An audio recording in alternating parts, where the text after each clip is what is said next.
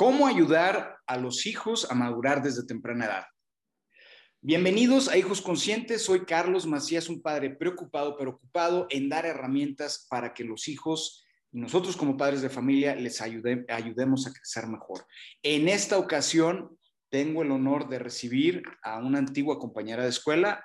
Ella es Ana Laura Rivera González, originaria de la ciudad de Saltillo, madre de tres hijos entre 21, 18 y 17 años de edad y especialmente enfocada en el tema de la psicología, desarrollo humano. Ella es licenciada en psicología por la Universidad Autónoma de Coahuila y coach ejecutiva por la Universidad de Ibero. Además está estudiando una maestría en eh, docencia y formación y tienen, hay años, años y años que la avalan en su trabajo en los últimos años se ha enfocado en ayudar a empresas a que sus empleados, los miembros de su organización, tengan las herramientas necesarias para desempeñarse mejor desde un punto de vista humano. Y ella es mi invitada de hoy.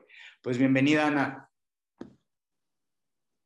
Muchas gracias, Carlos. Este, qué gusto verte ¿verdad? nuevamente. Eh, gracias a tu audiencia por, por sintonizar este canal que la verdad está muy, muy, muy interesante. Te he seguido, soy tu fan y, pues qué, bueno, qué bueno que este, nos estés dando la recordadita para ser mejores padres. Va, te agradezco. Viene una pregunta interesante, es muchos de, nosotros como padres de familias estamos, estamos preocupados en cómo ayudar a que nuestros hijos maduren desde muy temprana edad. Yo quisiera que nos dieras un poco de luz, que ves cuáles son las dificultades para que a que nos enfrentamos los padres en la actualidad. Muy bien, mira, aquí eh, tu pregunta es cómo ayudar a, madurar a, los hijos desde temprana edad. Eh, la palabra madurar, pues bueno, eh, vamos a, establecerla en un marco de referencia como ayudarles a ser responsables a, los niños y, y a tomar sus decisiones de acuerdo a su edad, ¿verdad? ¿Te parece? Sí, perfecto. a ver, ¿por qué, eh, enfocarla en el tema de responsables de acuerdo a su edad?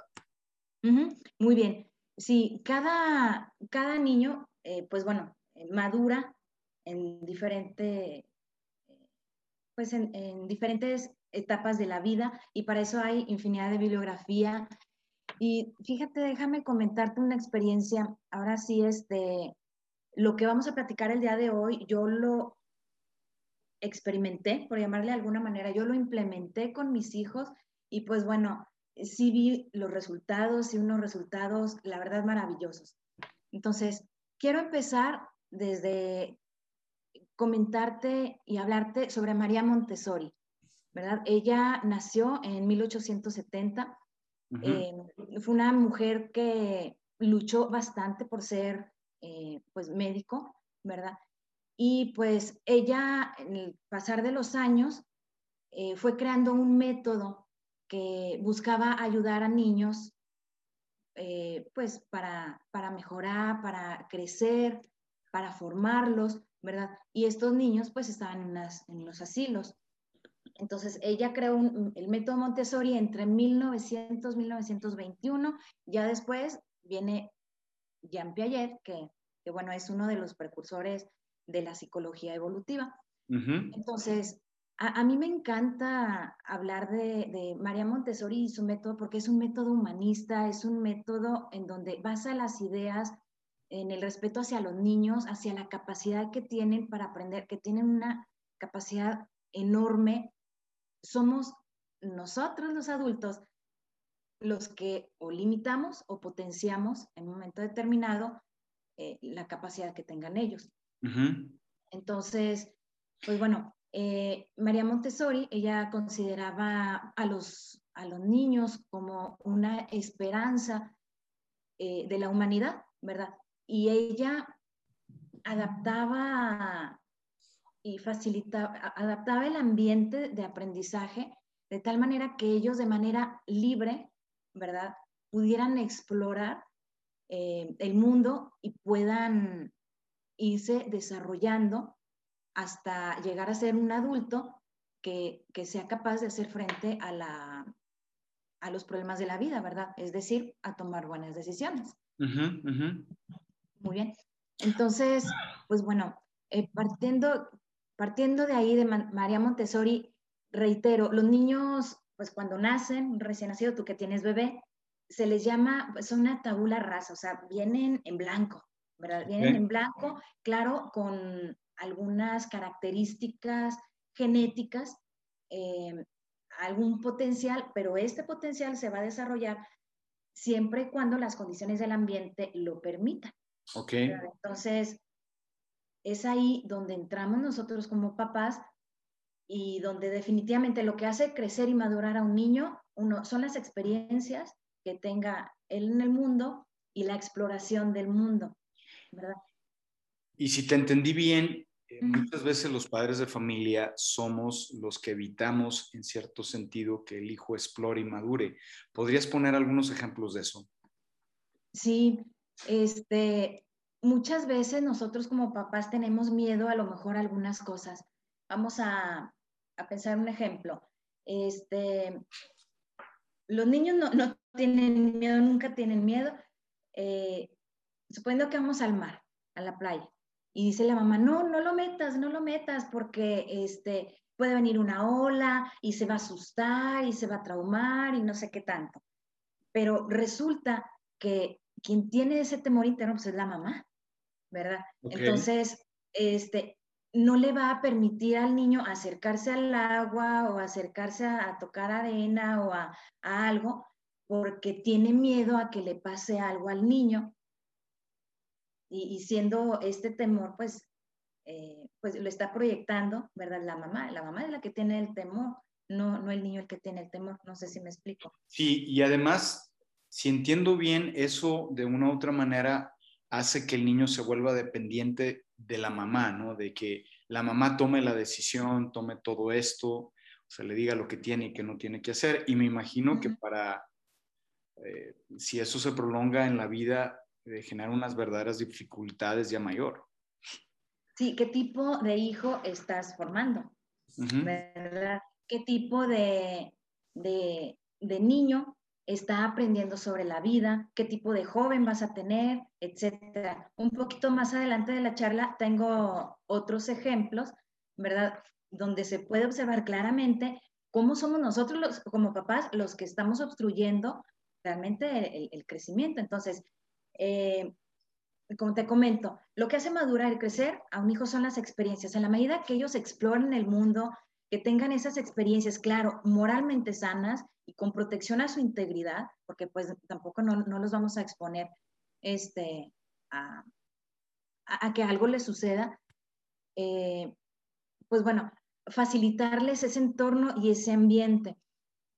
Y en la medida que nosotros les permitamos tener ese acercamiento con la naturaleza, este, con, como te comento, con el mar, este, con, con, lo que hay en, en, este mundo para, para vivir, con a lo mejor experiencias este, donde escalan en montañas, etcétera, hay que eh, nosotros brindar un, un, proceso de libertad, pero con límites. Suena un poquito contradictorio, ¿verdad? ¿Cómo le voy a dar a mi hijo libertad total limitada? O es libertad o es límite. Pero no, por ejemplo, eh, yo con mi hija lo hice, ¿verdad? Cuando tenía unos dos, tres años más o menos, yo le daba la libertad total de escoger su ropa. Pero yo te pregunto, ¿quién le compraba la ropa? Pues claro, claro. Yo.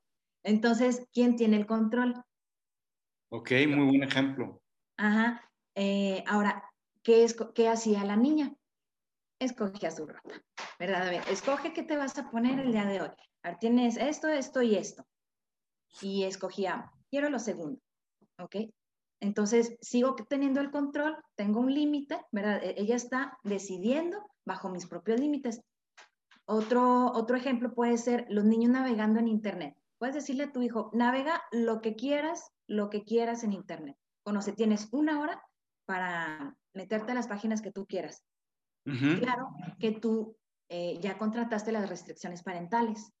Entonces, ahí del niño, pues tiene toda la libertad de interactuar con, con, con ese medio, ¿verdad? Pero pues con los límites que nosotros le estamos poniendo. Ana, una, una, pregunta. ¿Sientes que en la sociedad, en la cultura actual, hay demasiados límites para los niños? Demasiados límites. Mm. Pues como sí no, te puedo decir. Em, sí hay muchos nos por la comodidad de nosotros como papás, ¿verdad? Porque trabajamos, este, nos vamos en la mañana, trabajamos, llegamos hasta el gorro, súper cansados, y lo que menos queremos es que pues el niño nos delata, ¿verdad? Que nos deje descansar.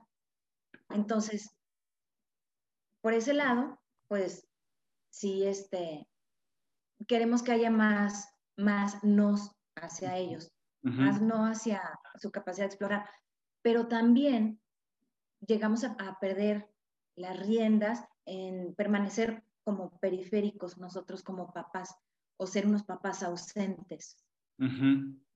Entonces, ¿dónde está el límite que le estás dando al hijo? Sí, y me imagino que, que, en verdad el concepto me encantó y los eh, dos ejemplos que me diste fueron muy interesantes. El hecho de tener una libertad limitada exige un serio trabajo por parte de papá y mamá. Tienes que estar buscando preparar esa, e, esa libertad, eh, poner todos los efectos como es en el caso del Internet, el caso de la ropa, etcétera. Y eso prácticamente requiere un plan previo, no sale de la noche a la mañana. Sí, fíjate que otra de las cosas que yo, yo hice con, mis hijos, este, y es lo que hacía Montessori, mm, les permitía a los niños andar manipulando eh, cosas de vidrio, ¿verdad? Y yo lo hice con mis hijos. De vidrio. Tú dejarías a tu bebé, bueno, ahorita no porque está pequeñito, no, pero... tiene siete meses. entonces no lo dejes. No, no, no, este no creo que vaya a ser lo más acertado. Imagínate, Sí, cuando tuviera un año y medio, ¿tú lo dejarías caminar con un vaso de vidrio? No sé, de entrada, así en principio, te diría que no. Y como dices, porque lo primero que me viene a la mente es miedo de que va a ser ese niño de un año y cacho con un vaso de vidrio. Ajá, eh, es, lo que pasa en la mente de todos como papás. Sin embargo, hazlo y dáselo. Y míralo a los ojos y diré, esto es vidrio y esto se rompe. Y si se rompe, eh, saltan vidrios y te pueden, eh, te pueden saltar, te pueden cortar. Esto hay que manejarlo con mucho cuidado. Tómalo fuerte en tus manitas, pero sin apretarlo. ¿verdad? Tómalo fuerte y camina este, con pasos firmes y ponlo en tal lugar. Lo hice perfecto y sin problema jamás, jamás se, se, cortaron mis hijos porque se les haya caído este, eh, un vaso de vidrio que hayan transportado. Entonces... perdón, y, cómo, ese es un ejemplo bellísimo, y alguna persona puede decir, bueno, pues te tocó suerte. ¿Cómo lograste controlar el posible hecho de que quebrara el, de que quebrara el vaso y se dañara? Le expliqué al niño, Ajá. Sí, le, le, explico, es como te digo, te pones a su nivel, ¿verdad? este, que quede face to face y decirle, mira, este es un vaso y este es, este es de vidrio. Y explicarle lo que sucede, explicarle las consecuencias, ¿verdad? Eh, es, es, más, ahorita me acuerdo y, y, te lo tengo que compartir. Decía mi hija, este, ten cuidado porque se casa y se poque, decía. Así decía. Es decir, se cae y se rompe. Se cae y se rompe. Se casa y se poque, decía. Entonces, digo, te lo tenía que compartir porque pues, soy mamá y, me encanta esto. Entonces, este, eh, lo entienden ellos perfectamente, Carlos. Somos nosotros los que dudamos de ellos. Ok. Entonces, ahí te va. Somos los padres quienes inspiramos o quienes cortamos las alas de los hijos. Definitivamente. Y eso está más que clarísimo y te lo digo por experiencia propia. Este, por ejemplo, ahorita eh, mi hija se acaba de graduar de la universidad. Créeme que este, ella es muy, muy independiente, muy segura, tiene una seguridad tremenda. y ella le desea viajar, irse por todo el mundo, conocer. ¿Sabes cómo me quedo? Me quedo así, con cara. No quiero, no, no, no, no quiero porque si eres mi niña, algo puede pasar, la preocupación. O sea, yo no quiero, sí, pero eso es mi decisión. O sea, yo sé que con eso la voy a limitar, entonces mejor me la guardo y le digo que te vaya bien. Sé feliz y te cuidas. Eso requiere mucho coraje. Eso requiere muchísimo coraje. Y, y, soltar, Carlos, soltar, porque, este, híjole, ahora sí, los hijos son prestados y necesitas tú asegurarte que en esos 18 o 20 años, que son pocos, o sea, son 20 navidades que vas a pasar con ese hijo, asegurarte pues que, que tengan todas las herramientas y elementos que los hagan tomar buenas decisiones. A ver, quiero hablar de una situación, ahora que me viene a la mente, he trabajado por varios años en diversas escuelas. Yo he sentido que algunos de nosotros como papás en los últimos años hemos generado una sobreprotección a nuestros hijos, con el hecho de que no queremos que sufran, no queremos que tal vez pasen alguna situación que no necesariamente fue negativa o mala, un daño, sino que a nosotros nos costó algo más, ¿no? Pienso en el caso de, muchísimos papás y mamás que van y cuando un hijo tiene alguna dificultad en la escuela, que lo castigan o algo, van y hablan con el maestro.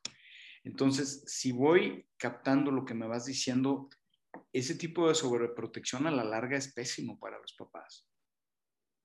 Y para los hijos también, porque los haces inútiles y dependientes de ti, ¿verdad? No los haces crecer, no los haces ser ellos mismos, no los haces este, aprender, La vida es un aprendizaje constante, ¿sí? Y si te tropiezas, eh, él tiene que aprender a, salir adelante, a levantarse y a, continuar el camino, ¿verdad? A aprender de esa mala experiencia para a la próxima poder tener la capacidad de, tomar una decisión muchísimo mejor. Entonces, reitero, somos nosotros como, como papás los que lamentablemente adoptamos la posición cómoda y somos los que cortamos las alas para los hijos. Okay. Entonces, tenemos que, este, ahora sí, aprender los papás a, a que nuestra función es formar. ¿sí? Y como formadores necesitamos implementar varias acciones y necesitamos, pues, eh, también limitar nuestros temores para no pasárselos o no transmitírselos a, los hijos, ¿verdad? Eso, eso es excelente, Ana. ¿Y cómo yo, como papá, puedo generar la conciencia de mis propios temores? De que hay algo que está ahí y que incluso, y más porque vivimos vidas a veces muy agitadas, en el trabajo, eventos sociales, etcétera, ¿Cómo ser más consciente de esa realidad, de mis temores, para no transmitirlo a, mis hijos? Fíjate que yo creo que a través de la retroalimentación, una retroalimentación que puedas tener con la persona que más, más confianza eh, le tengas para abrirte, ¿verdad? O puede ser en alguna sesión de, terapia, o a lo mejor con tu pareja, en comunicar, oye, ¿tú cómo me ves? ¿Verdad? Oye, pues yo te veo como una persona así, así, así, así, así, oye, ¿qué puedo mejorar para, para ser mejor ser humano? Y etcétera. Pero no nada más eh, sirve saberlo, Carlos, sino en tú este, ser consciente y realmente preocuparte y ocuparte por hacer diferente tu vida y por tú transformar tu vida, que es lo más difícil. Digo, conciencia la puedes hacer, pero el decidirte, oye, voy a transformar mi vida y voy a, este, pues ahora sí, a, asumir mi transformación personal con agallas, eso es lo difícil. Oye, hablando del tema de, me encantó el tema de cuestionarte y tener una retroalimentación. Tú hablabas de dos áreas. Por un lado, una retroalimentación profesional con un psicólogo. Creo que es muy importante y yo lo digo porque he vivido en cinco países diferentes y he tenido la experiencia de conocer a muchísimas personas del sector salud en, cuanto a, psicología, que entendamos que asistir con un psicólogo, eh, con un coach o un experto en salud mental no es necesariamente porque yo tenga algún problema o una enfermedad. Es también el área de que yo quiero crecer en una parte. Y esto de asistir con un psicólogo, ellos, como tú lo sabes, tienen estrategias, tienen sus escuelas de terapia que ayudan con mucha claridad a esto. Pero ¿qué pasa yo como papá que tengo a mi esposa y digo, bueno, ¿cómo puedo generar esa retroalimentación? Va, esta es la pregunta. ¿Cómo hacerlo? ¿Qué tipo de preguntas hacerlo? ¿Y cuándo hacerlo? Mira, definitivamente necesitan los dos acordar un tiempo especial, ¿verdad? En donde, donde ella esté tranquila, ¿verdad? por ejemplo, si tienen ahorita bebé chiquito, bueno, cuando el bebé esté dormido o si no, pues que vaya a visitar a los abuelitos, ¿verdad? No hay ningún problema y sea ese tiempo especial para, para los dos. Este, no sé, después de irse a cenar, este, o, en la cena y, y, abrirse de capa porque pues es la persona que mejor te acepta como ser humano, ¿verdad? Tu, tu, tu pareja, o debería de ser, ¿verdad? Entonces, pues bueno, preguntar, oye, eh, tú como, ser humano, ¿tú cómo me ves? ¿Verdad? ¿Qué es lo que te gusta de mí? No, pues me gusta esto y esto y esto. ¿Ok? ¿Qué es lo que puedo mejorar? ¿Ok? Y que, te dé ella su punto de vista. Em, otra pregunta que puedes hacer es, em, mm, ¿en qué momentos crees que se presenta pues la, la peor versión de mí mismo? ¿Sí me explico? ¿verdad? O lo que tengo que cambiar. ¿Para que Para que tú, Carlos, vayas creando conciencia, a lo mejor de, situaciones o momentos en los que, eh, los que tienes que aprender a afrontar de manera diferente, ¿verdad? Y em, pues ya, como que serían las tres preguntas ancla para que de ahí fluya la, la comunicación. Em, ¿Y cada cuándo se recomienda hacer eso? ¿Una vez a la semana, una vez al mes? Pues yo creo que en la medida que ustedes acorden, a lo mejor pueden iniciar eh, una vez a la semana y ya después cada 15 días. Inclusive, otra de las cosas que puedes em, preguntar es, bueno, eh, ya sea que ella te pregunte o tú preguntarle a ella, bueno, yo te, ¿crees tú que te puedo ayudar algo para que puedas hacer algún cambio? O sea, nunca reclamar. Lo que voy a este nunca reclamar. No, no, no, sino decir, mira, por ejemplo, yo te estoy dando a ti la, retroalimentación, ¿sabes qué, Carlos? Lo que creo que tienes que, cambiar es esto y esto. Ok. Y yo preguntarte, ¿crees que te puedo ayudar en algo? Y que tú, Carlos, me respondas, ¿sabes qué? Sí, yo creo que sí me puedes ayudar en esto y en esto, o a lo mejor tú me dices, sabes que no, creo que esto tengo que asumirlo de manera personal, ¿verdad? Entonces, siempre ofrecer ayuda. También considerarlo, Carlos. Es muy difícil, la verdad, aceptar para algunas parejas esa retroalimentación. Hay algunas parejas que se sienten juzgadas, como lo vamos a ver más adelante en los errores de la comunicación.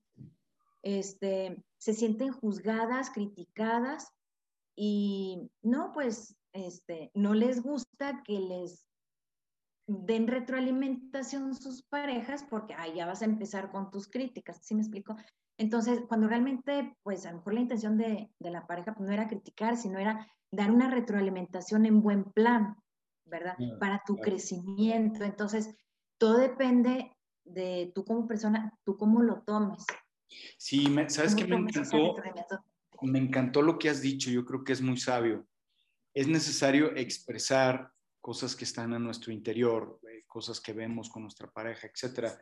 Pero hay que hacerlo con inteligencia. Mi experiencia también tratando parejas es que eh, si de repente no tienes un canal muy claro para hablar de estas cosas, se vuelve tedioso. O sea, se vuelve como, oye, me está juzgando a cada rato, me está reclamando, me está... En cambio, si tú dices, oye, a tal hora, tal día, vamos a sentarnos con tranquilidad, con una copa de vino, con lo que sea, para retroalimentarnos. Eso hasta creo, yo lo veo así, me da la tranquilidad de repensar muy bien lo que voy a decir y cómo lo voy a decir.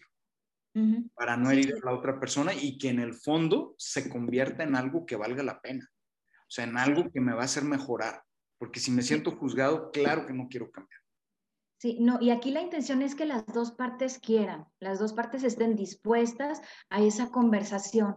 y, y si ustedes, por ejemplo, que están empezando como matrimonio, lo ponen como una, una actividad de, familia, ¿verdad? Oye, cada, no sé, cada último viernes de mes vamos a tener este, nuestra, eh, nuestro encuentro personal, ¿verdad? Donde pues vamos a, a, ver qué tanto hemos crecido como seres humanos, porque pues ahora sí de eso se trata eh, el matrimonio, de eso se trata la familia, de hacer, de crear un ambiente en donde todos, todos tengan la misma oportunidad de crecer.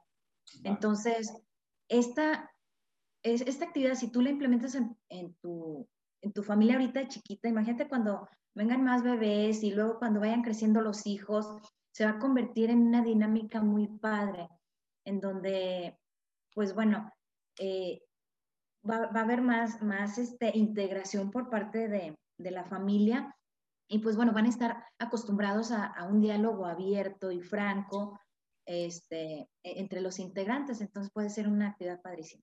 Ok, perfecto. Entonces, pues bueno, eh, somos, somos definitivamente nosotros los que vamos a, a poner una plataforma para que se dé propiamente ese crecimiento de todos los integrantes de la familia. Entonces, pues bueno, eh, si queremos nosotros como papás ayudar a que los, nuestros hijos aprendan a ser más responsables y a, que puedan tomar decisiones de acuerdo a la edad que ellos tienen, pues bueno, podemos consultar bibliografía, ¿verdad? Eh, sobre el desarrollo evolutivo del ser humano. Yo, yo te recomiendo bastante eh, estudiar a Jean Piaget y el desarrollo evolutivo del ser humano. Ah, en, Internet puedes encontrar información entonces, ahí te dice, un niño de un año, algunas características físicas, psicológicas, emocionales, etcétera. Un niño de dos años, etcétera. ¿Qué son capaces de hacer y no? Entonces, hay muchísimos estudios avalando este, eh, pues, e, este desarrollo evolutivo y da un aporte, la verdad, súper valioso. Sin embargo, eh, yo quisiera eh, dar un enfoque diferente, un poquito más práctico para, ustedes como papás, en, bueno, cómo hacerle, ¿verdad? En qué técnicas, qué, puedo aplicar, ¿verdad? Para que pueda mejorar mi habilidad en la creación de ese ambiente adecuado para, pues, la, aplicación de las, de las mejores decisiones de acuerdo a la edad, ¿verdad? perfecto, me encantó. Muy bien, entonces, como número uno, hay un marco de referencia súper, súper importante que se llama el poder de las palabras, ¿sí? Tanto en la creación de palabras como en, mm, en, la, en la estimulación que estas palabras puedan generar, ¿verdad? Con la motivación que estas palabras puedan generar, ya que con, las palabras, con lo que nosotros decimos, se empiezan a crear paradigmas, creencias, hábitos, etc. ¿sí? Entonces, y, estas palabras que nosotros utilicemos con los niños, ¿verdad? O con nuestra pareja o en nuestro trabajo, ¿sí? Van a favorecer la creación de creencias limitantes o creencias potenciadoras, ¿verdad? Todo depende de cómo hablemos. Por ejemplo, eh, tenemos a, nuestro niño y le decimos, no, hijito, tú no puedes, tú estás chiquito, no, tú ni sabes. O, a ver, yo lo hago por ti. Yo te quiero preguntar, ¿cuál es el mensaje oculto atrás de esas palabras? Que él no puede. no puedes, estás chiquito, o sea, yo estoy desconfiando de tu capacidad, porque te estoy diciendo que no puedes, que no sabes, o al yo hacerlo por ti, mira, para no batallar, yo lo hago, desconfío, ¿verdad? Entonces, eh, el niño está sembrando en su inconsciente, pues que no puede o que está chiquito. Y además, y además e, esa desconfianza, por desgracia, se puede hacer de buena fe. Tú quieres que tu hijo sufra menos, que quieres que las cosas salgan más rápido, quieres en teoría su bien y no te das cuenta en el fondo que le estás haciendo un mal. Exactamente. Entonces, antes de que digas alguna palabra, piensa en el mensaje oculto que hay ahí. Mensaje. ¿verdad? Entonces, por ejemplo, si yo con mi hija le hubiera dicho, este, eh, oye, este es un vaso de vidrio, pero tú no puedes porque estás chiquita, va a decir, ah, bueno, pues yo, este, pues no puedo, pero ¿cuándo? Te quiero preguntar, ¿cuándo sí va a poder? Hasta que tenga seis años, este, pues aún así se les caen los vasos. Entonces, sí me explico, eh, aquí siempre hay que, hay, que cambiar el lenguaje, cambiarlo a positivo. Eh, acá, siguiendo el ejemplo de, del vaso de vidrio, decir, este es un vaso de vidrio, es muy delicado, se te puede caer y se puede romper, acuérdate, se casa y se poque, ¿verdad? Pero eh, tienes que manejarlo con cuidado. Sé que tú puedes, pero tranquila, camina despacito. Yo sé que puedes, eh, pero, pero algo despacio. ¿Sí me explico? Es diferente a, a, tú ni sabes o estás chiquito. ¿Verdad? Entonces, ahí se está convirtiendo, pues ahora sí, una, eh, un hábito o un paradigma que pudo, haber sido limitante, ahora es potenciador, ¿sí? porque le estás dejando control. Entonces, cuiden, cuiden muchísimo las palabras que utilizan con los hijos, ¿verdad? Este, otra palabra es, ay, eh, sáquese de aquí o vete de aquí o no sé, palabras que ahorita a lo mejor la audiencia puede estar recordando que utiliza con frecuencia con los hijos. Yo te pregunto, ¿cuál es el mensaje oculto que finalmente se va a quedar en la conciencia del niño y con el que va a crecer este, toda la vida, ¿verdad?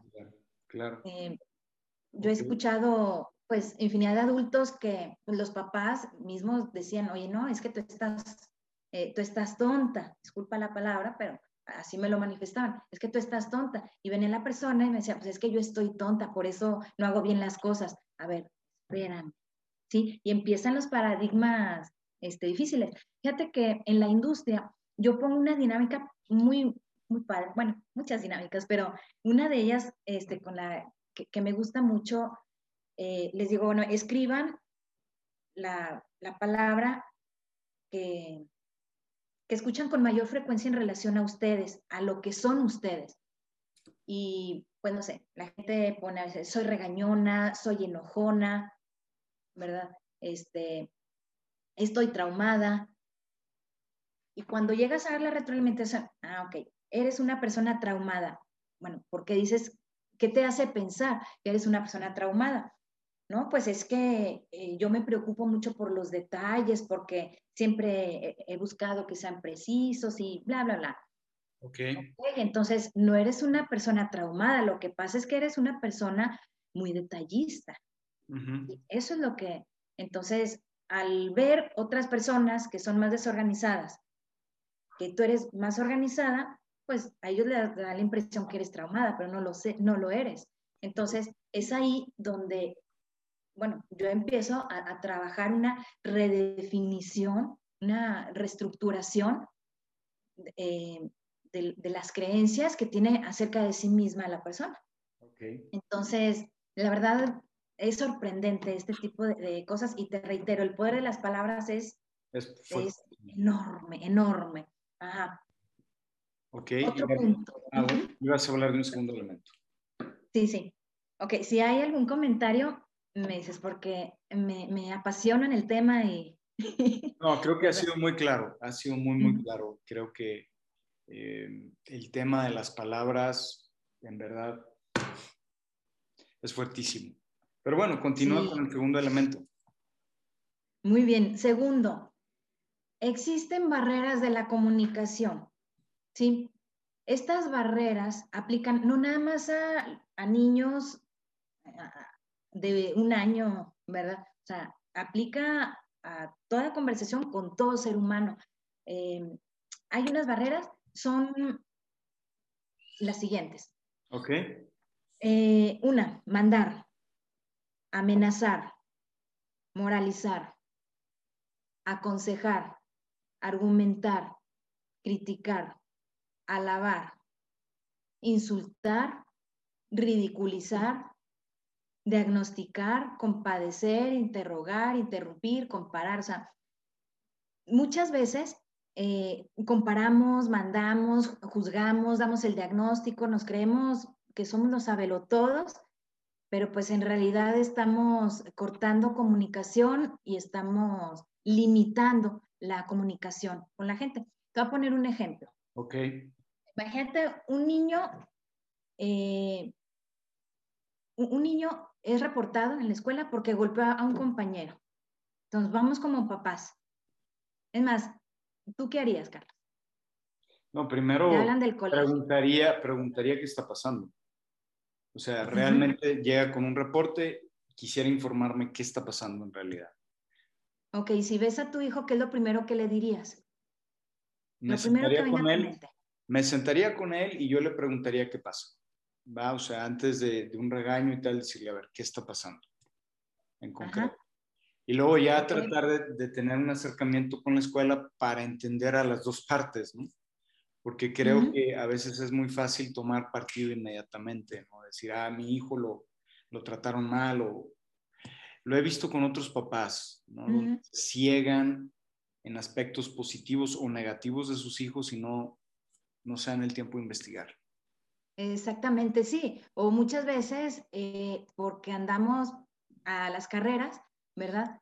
Eh, llegamos, vemos al niño, ¿sabes qué? Te vas inmediatamente y te vas a disculpar con el niño. Oye, qué vergüenza, qué vergüenza contigo, niño peleonero, ¿qué te pasó? Entonces, si llegamos así de entrada, pues bueno, estamos mandando y no, no estamos dando la oportunidad como tú lo hiciste, pues. De explicar al hijo, ¿verdad? Ana, es, es obvio, a ver, a mí me queda la duda con el tema de mandar, porque es obvio que hay ciertas cosas que, pues, tienes que dar como indicación, ¿no? Incluso si hablamos de barreras de comunicación en el trabajo, pues, cuando eres empleado o cuando tienes un cliente de una u otra manera, te está mandando. ¿Cuándo el mandar se vuelve un bloqueo en la comunicación? Mira, hay responsabilidad que tienes que cumplir. ¿sí? Que te demanda el puesto o te demanda el proyecto. Okay. Entonces, tú como jefe estás con el colaborador de nuevo ingreso y le das a conocer, mira, este es el proyecto, eh, estas son tus funciones, se te contrató porque tus fortalezas son estas, entonces esperamos de ti este resultado. Ok. Entonces, pues bueno, ya cuando tú sabes cuál es la expectativa, qué se espera de ti y cuál es tu aportación, yo creo que el jefe va a evitar andar mandando al colaborador, y ahora haz esto, y ahora haz aquello, este, etcétera, porque el otro ya va a saber qué hacer. A ver, mandar significa decirle específicamente a la persona lo que tiene que hacer casi todo el tiempo, ¿es correcto? Sí. ¿Puede ser así? Y en cambio, Vamos a tomar vamos a suponer, darle ese marco de libertad del que estás tú hablando es, igual pienso en los hijos, es decir, a ver, tú ya sabes lo que hay que hacer, tú ya sabes lo que se espera en esta casa cuando hay reglas, etcétera. Entonces, tú ya te encargas. No voy a estar detrás de ti todo el tiempo viendo qué está pasando. ¿Es correcto lo que estoy pensando? Sí, eso lo aplicas a, adolescentes, ¿verdad? A hijos, no sé, unos 14 años en adelante, ¿verdad? A, adolescentes y jóvenes. E, es, genial, ¿verdad? Entonces estás dando ahí esa libertad con límites de la que platicamos y lo haces ser responsable de sus actos. Si se sale de esos límites, va a tener sus consecuencias. Y si se mantiene, pues bueno, está dentro de la jugada todavía, ¿verdad? Ahora, em, con los hijos más pequeños, pues es cuestión de, a manera de juego, puedes suavizar este, las instrucciones, vamos a llamarle así. A ver, a ver, niños, este, el día de hoy es sábado, toca hacer el aseo en casa. Muy bien, todos vamos a ayudar, esto va a ser divertido. Em, ¿En qué quieren apoyar? A ver, está lavar los sanitarios, eh, tender la ropa eh, y sacudir. A ver, Pablito, ¿tú qué quieres? ¿Qué quieres hacer? Acuérdate, ilusión de alternativas, estoy teniendo el control. Ay, no, pues yo quiero hacer esto. Muy bien.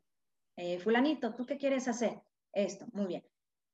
Si vas a tender la ropa, necesitas ser bajo estas condiciones, de esta forma, bla, bla, bla, pues ya dar las características, dar, dar la instrucción con la intención de que aprenda, ¿verdad? Entonces, em, vamos a llamar que el, mandato, el, la palabra mandar ahí tiene una tonalidad diferente, no sé si la puedes visualizar. no, claro, claro, perfectamente, perfectamente.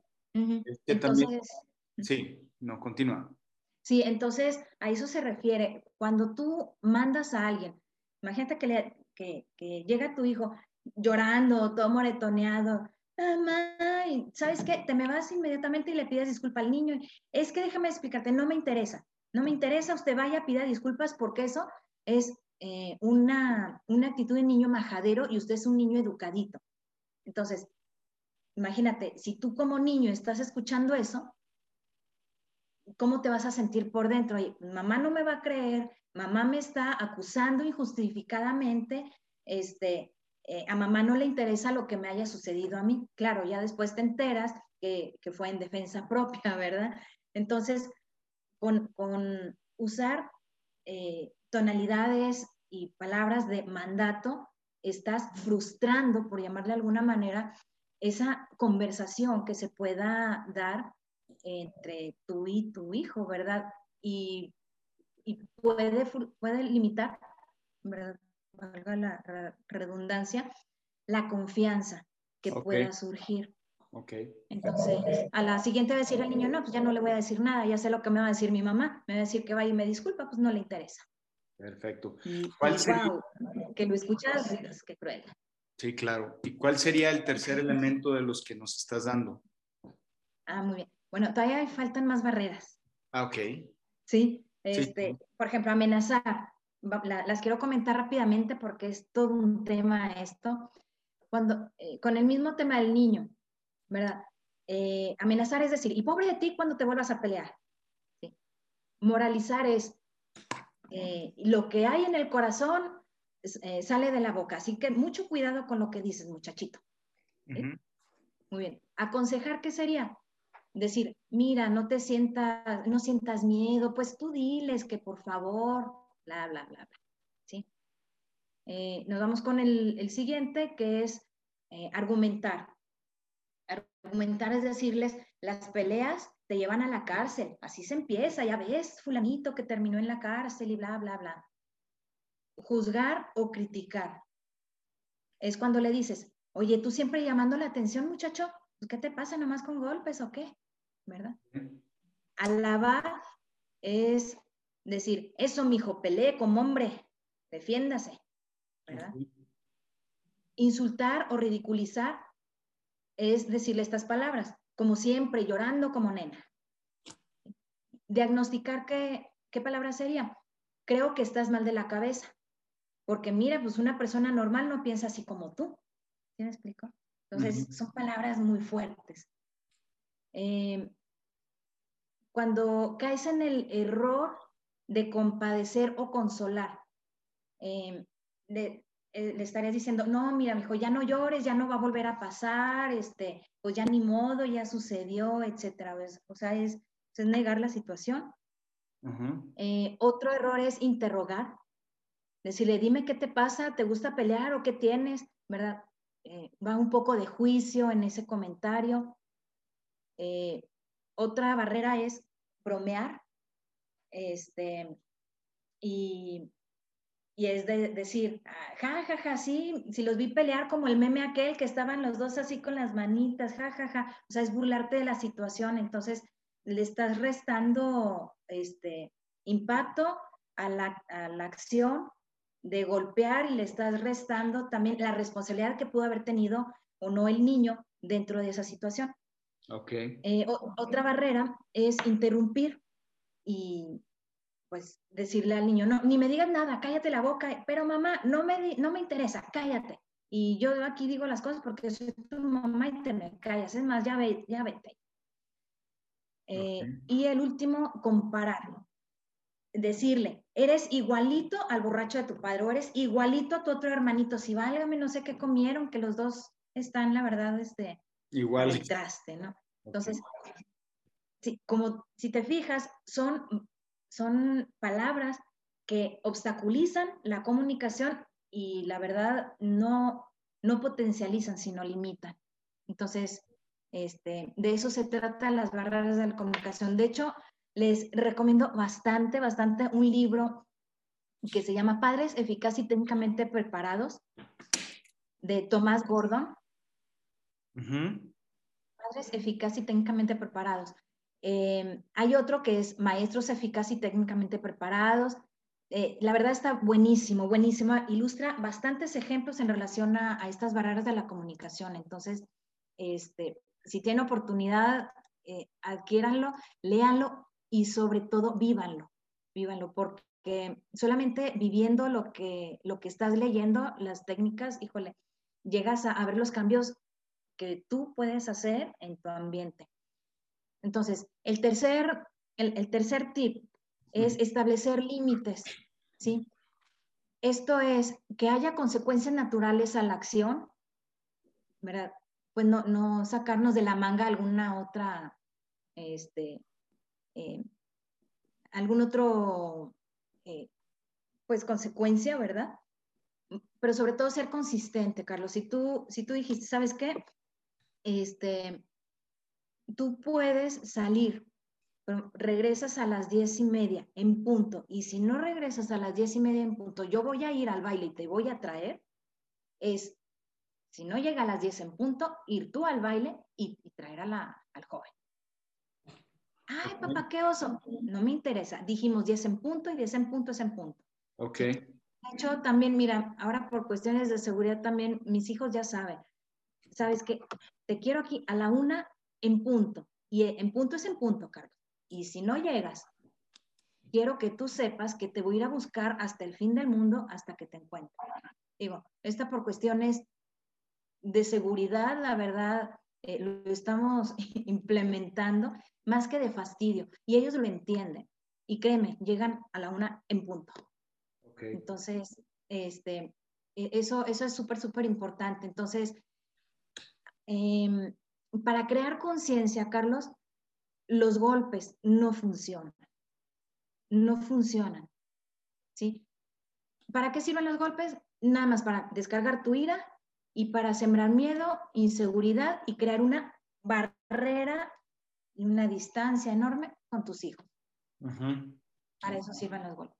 Entonces, em, ese también es otro, otro punto. Número cuatro, esta es una técnica que ya la habíamos comentado, que es la ilusión de alternativas, ¿verdad? En donde, bueno, prácticamente tú tienes el control de la situación, le presentas al niño cuatro o cinco opciones que puede, que puede decidir, pero tú ya sabes que cualquiera de esas cinco son muy buenas y, y tú como papá vas a estar satisfecho porque son seguras, este, cuidan la integridad del hijo y todo eso. Entonces, esta estrategia de crear ilusión de alternativas hace sentir al hijo pues que tiene la oportunidad de decisión. Ok. Y te estás protegiendo. Em, número cinco, utilice el lenguaje positivo, ¿verdad? El lenguaje donde digas, sé que tú puedes, es muy difícil lo que vas a hacer, pero yo sé que tú puedes y yo confío en ti, sobre todo porque en otras ocasiones lo has hecho, ánimo, ¿sí? Em, o si están pequeñitos los niños, Decir, mira, hijo, es muy difícil, pero sí puedes. Sí puedes porque tú eres un niño este, voluntarioso, este, eh, que no le tiene miedo a nada, bla, bla, bla. Decir, yo confío en ti, estoy segura que lo vas a lograr. Eh, si te atreves, lo lograrás. ¿Qué puedes perder? Sí, entonces son palabras que impulsan, que potencializan. Ok. Em, y, la verdad, digo, yo lo aplico en mi casa y, este, y wow, es, es sorprendente la, la seguridad que, que, se ve en, en los hijos, eh, sobre todo en las decisiones que toman, que ante mis ojos serían a lo mejor muy atrevidas, como la de, te digo, mi hija, que ella no tiene miedo de irse a China, Japón, irse de viaje y sola. Yo, sí, qué pánico, qué miedo. Pero bueno, ese es, es, esta soy yo, aquí me quedo, de aquí para allá es ella y yo me encargo de impulsar, ¿verdad? Claro, protegiendo y demás.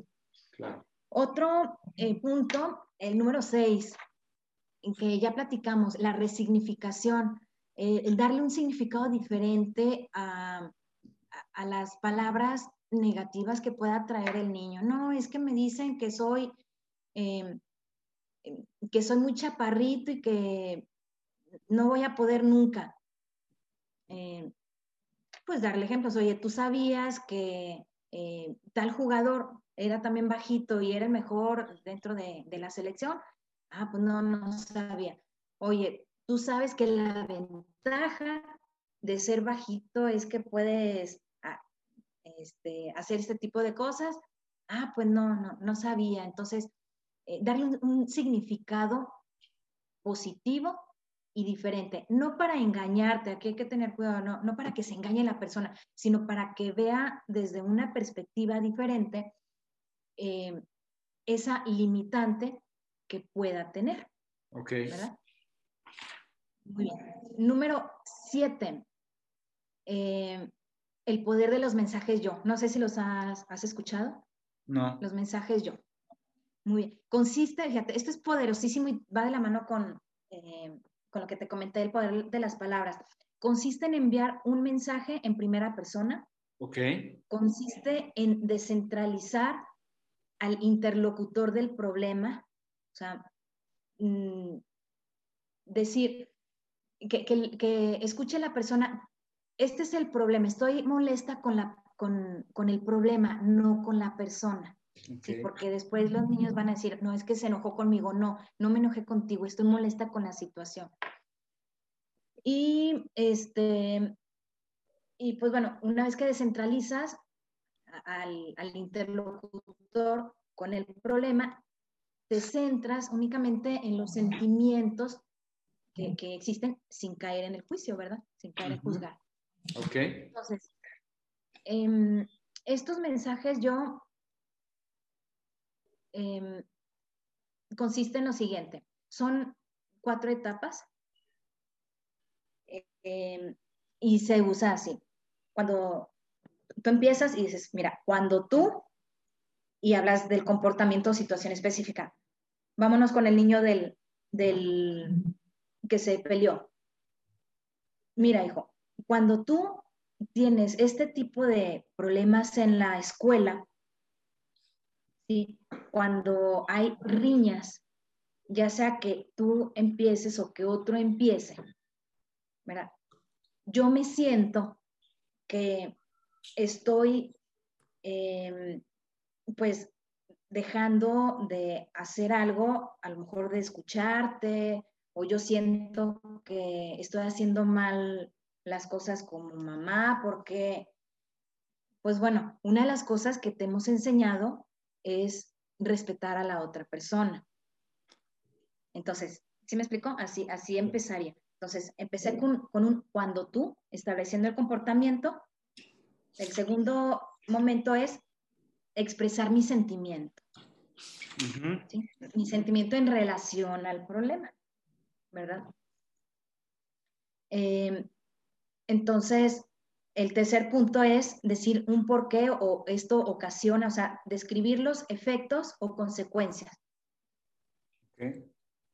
Y el cuarto punto, para ya ponerte un ejemplo todo seguidito, eh, el cuarto punto es, te pido por favor que y hacer una petición. Entonces, le decimos al niño, cuando tú, cuando tú te peleas o, tien, o cuando tú te peleas en la escuela,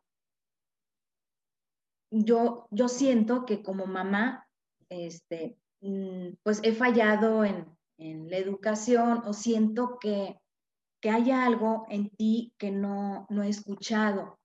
Y a mí me interesa muchísimo saber lo que estás pensando, lo que está sucediendo en ti, en tu corazoncito, primero porque soy tu mamá y segundo porque te quiero. Entonces, em, las, las consecuencias de, esta situación? Pues es que a ti te echen la culpa y pues que la verdad en un momento determinado pues te vayan a penalizar en la, en la escuela. Entonces, por favor, te pido que si en alguna ocasión alguien está buscándote riña ahí en tu escuela, acudas para empezar con la directora, le comentes, maestra, me está hostigando fulanito de tal, y salvo sea en defensa propia, si el niño te está ahorcando, pues ahí sí, ¿verdad? Defiéndete. Sin embargo, acude, acude primero con él, pues con la persona que te pueda ayudar, este, con, con el director. Entonces, pues bueno, ese es un ejemplo. Te quiero poner otro ejemplo eh, en la industria, ¿verdad? ¿Cómo lo podemos, este, cómo lo podemos aplicar? Em, no sé si se te ocurre algún problema por ahí. No, de momento no. Digamos, eh, lo que has dicho me ha gustado hasta el momento. Muy bien, vamos, vamos a pensar un ejemplo, una persona que llega tarde a las juntas. Ajá llega tarde a las juntas y bueno, yo soy el, gerente y le digo al colaborador, este, mira, mira Juan, cuando tú llegas tarde a las juntas, yo siento que no hay mm, prioridad para, para tu asistencia en esta, en esta reunión de proyecto. El hecho que, que te tengamos que esperar o cuando llegas tarde ocasiona un retraso porque hay que retomar nuevamente para poderte sintonizar y hacerte partícipe. Entonces, a mí me gustaría, yo te pido que eh, llegues a las cuatro en punto a partir de la siguiente junta para poder optimizar los resultados de la reunión, ya que son de 30 minutos. Entonces, ¿crees que puedas asistir o hay algún inconveniente? No, no, sí puedo asistir, es que me entretuve, fulanito.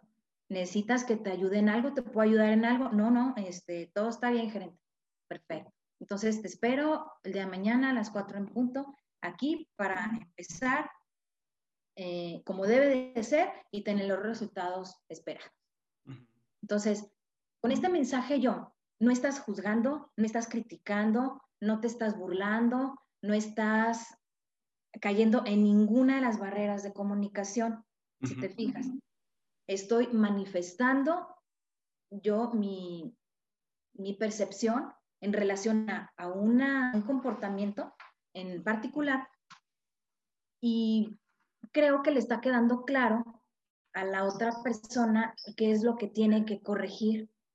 La persona no se siente juzgada, no se siente enjuiciada y bueno, ve la posibilidad de hacer un cambio para poder seguir adelante. Ok, perfecto. No, sé si, si, hay alguna duda. No, me parece todo muy claro.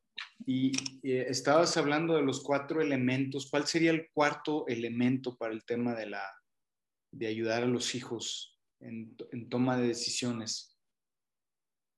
Eh, mira, el cuarto, lo habíamos comentado, eh, es en crear ilusión alternativas. Haciendo una recapitulación de todo lo que, de todos los tips que, comenté para poder ayudar a nuestros hijos a ser una, a ser más responsables en la toma de sus decisiones de acuerdo a su edad, nosotros como papás debemos de cuidar muchísimo el tipo de palabra que usamos con ellos, que es el número uno. Dos, evitar caer en las barreras de comunicación. ¿Sí? Número tres, establecer límites, límites naturales y que sean consistentes. Cuatro, puedes utilizar la, ilusión de alternativas para poder fomentar ese crecimiento y esa libertad. Cinco, utiliza un lenguaje positivo.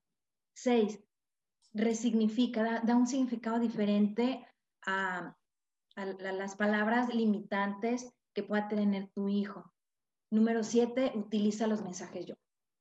Esos son los siete elementos que ahorita te puedo dar para que se puedan implementar y vas a ver que en la relación se va a tornar un cambio y en el crecimiento de tu hijo, si sabe perfectamente con tus mensajes yo qué es lo que provocan sus actitudes, ellos van a crecer, ellos van a tomar mejores decisiones.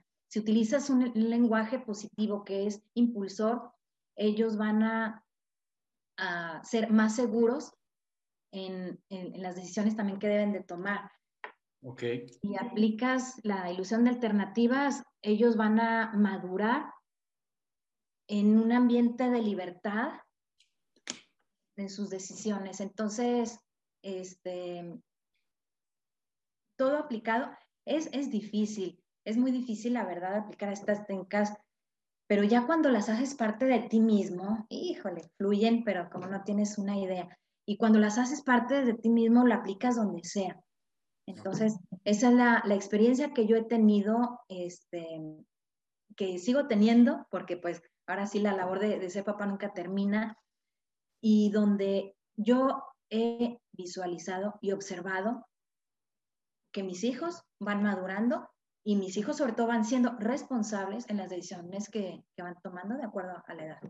Perfecto. Ana, pues te agradezco muchísimo todo lo que has compartido.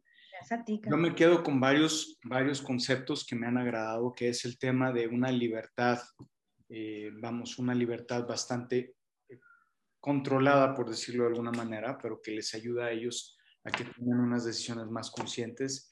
Por otro lado, nosotros como papás tenemos la responsabilidad de obligaciones de analizarnos a nosotros mismos.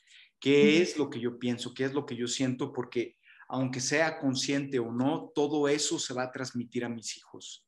Y hoy, por el bien de mi hijo y de mi hija, soy el primero que debe de cuestionarse, que debe de iniciar un cambio, que debe buscarse a una mejor persona. Bien, última, yo creo que podríamos estar hablando de este tema muchísimo más, pero a mí me gustaría pues, dejar esto a una futura invitación, que nos dijeras dónde te pueden encontrar, cuáles son las redes sociales de, donde, tuyas para que nuestros amigos, amigas se comuniquen contigo. Muchas gracias. Pueden encontrar eh, información en Red Emprende Desarrollando Talentos AC Así está, está la página en Facebook. Eh, me pueden seguir, me pueden enviar un mensajito, inbox, y pues ahí con, con todo gusto los, los atiendo eh, y los ayudo en lo que puedan requerir. Perfecto. Ana, y la última pregunta que es parte y tradición de, nuestra programa, de nuestro programa es, ¿qué legado, qué huella te gustaría dejar en el mundo? ¿Qué legado? Una pregunta muy, muy interesante. Em, quiero ayudar al desarrollo humano y quiero eh, ser recordada como una persona que ayudó, que, que te ayudó a crecer. Que te ayudó a crecer, perfecto. Pues muchísimas gracias, Ana, de nueva cuenta por estar con nosotros y a nuestros amigos de Hijos Conscientes. Gracias por escucharnos y nos vemos y nos escuchamos en la próxima.